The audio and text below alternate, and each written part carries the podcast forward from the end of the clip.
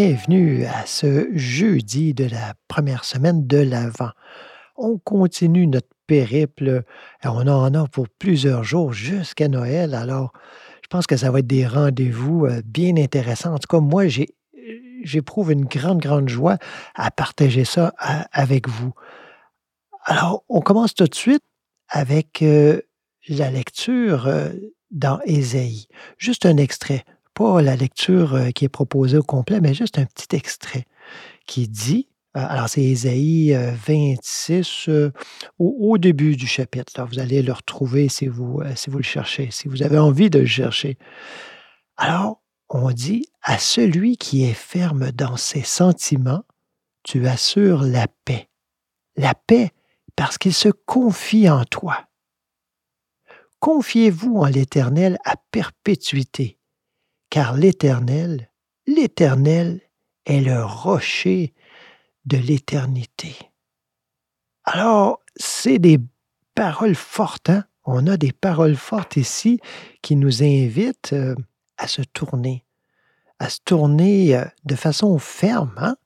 À celui qui est ferme dans ses sentiments. Qu'est-ce que ça veut dire?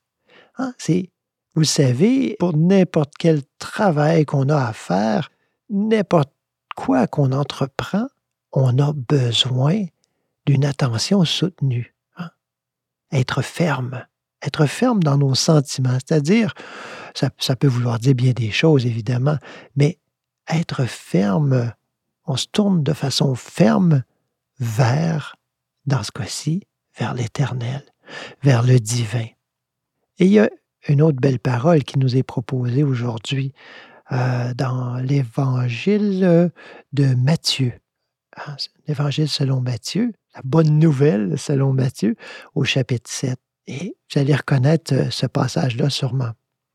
On dit, en ce temps-là, Yeshua disait à ses disciples, Ce n'est pas en me disant Seigneur, Seigneur, qu'on entrera dans le royaume des cieux. Mais c'est en faisant la volonté de mon Père qui est aux cieux. Ainsi, celui qui entend les paroles que je dis là et les met en pratique est comparable à un homme prévoyant qui a construit sa maison sur le roc. La pluie est tombée, les torrents ont dévalé, les vents ont soufflé et se sont abattus sur cette maison la maison ne s'est pas écroulée, car elle était fondée sur le roc. Et celui qui entend de moi ces paroles sans les mettre en pratique est comparable à un homme insensé qui a construit sa maison sur le sable. La pluie est tombée, les torrents ont dévalé, les vents ont soufflé.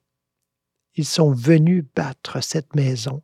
La maison s'est écroulée et son écroulement a été complet. Des paroles fortes, des paroles euh, un peu choquantes aussi. Ah, il y, a toujours une intensité. L'enseignement du maître n'est pas tiède. Ah, c'est pas un petit peu chaud, un petit peu froid. Non, il y a une intensité, il y a une fermeté, une autorité. Alors, c'est pas en disant Seigneur, Seigneur, c'est-à-dire euh, euh, en faisant du bout des lèvres ou, même euh, en criant à, gorge déployée, Seigneur, Seigneur, qu'on va être sauvé.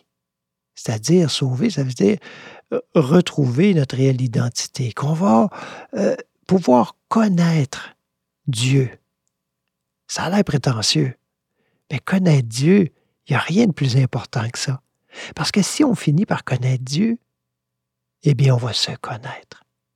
Et si on arrive à se connaître, mais vraiment dans notre réelle identité, eh bien, on va connaître Dieu.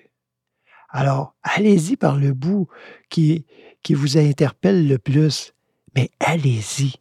C'est un peu ça la parole aujourd'hui. Hein. Allez-y. C'est en faisant la volonté de mon Père qui est aux cieux qu'on entrera dans le royaume des cieux c'est-à-dire en mettant en pratique. On peut lire, lire, lire, lire, on peut euh, étudier, on peut faire plein, plein de choses là, à, caractère spirituel, mais est-ce qu'on les met en pratique au quotidien? Et c'est ça qui est important. Quand le maître nous parle de cette maison bâtie sur le roc? On peut se poser la question.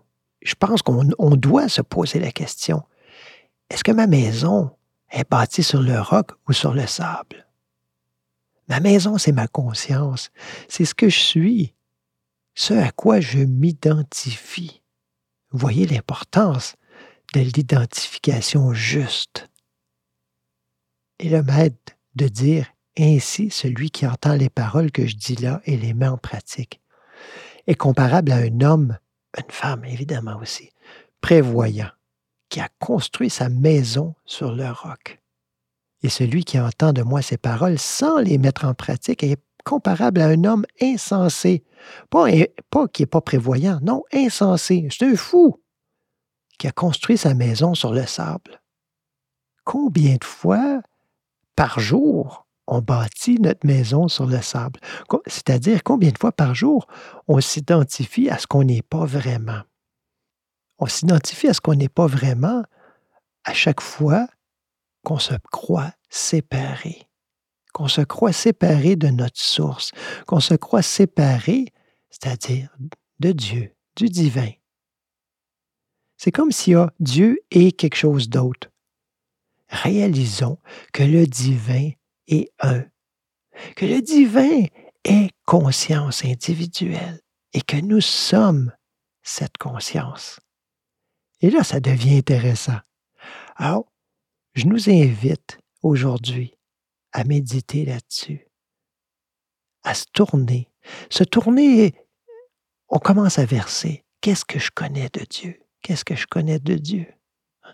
C'est ça qui va m'aiguiller, me tourner dans la direction de ce qui est, de celui qui est.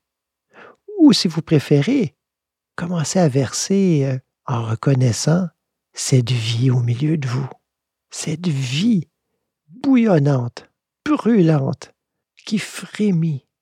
Et demandez-vous, elle vient d'où cette vie-là? Cette vie-là, elle est de Dieu. Dieu qui m'anime, Dieu qui est je. Plus jamais vous allez vous sortir seul. Je vous laisse là-dessus. Bonne méditation. On se retrouve demain. À bientôt.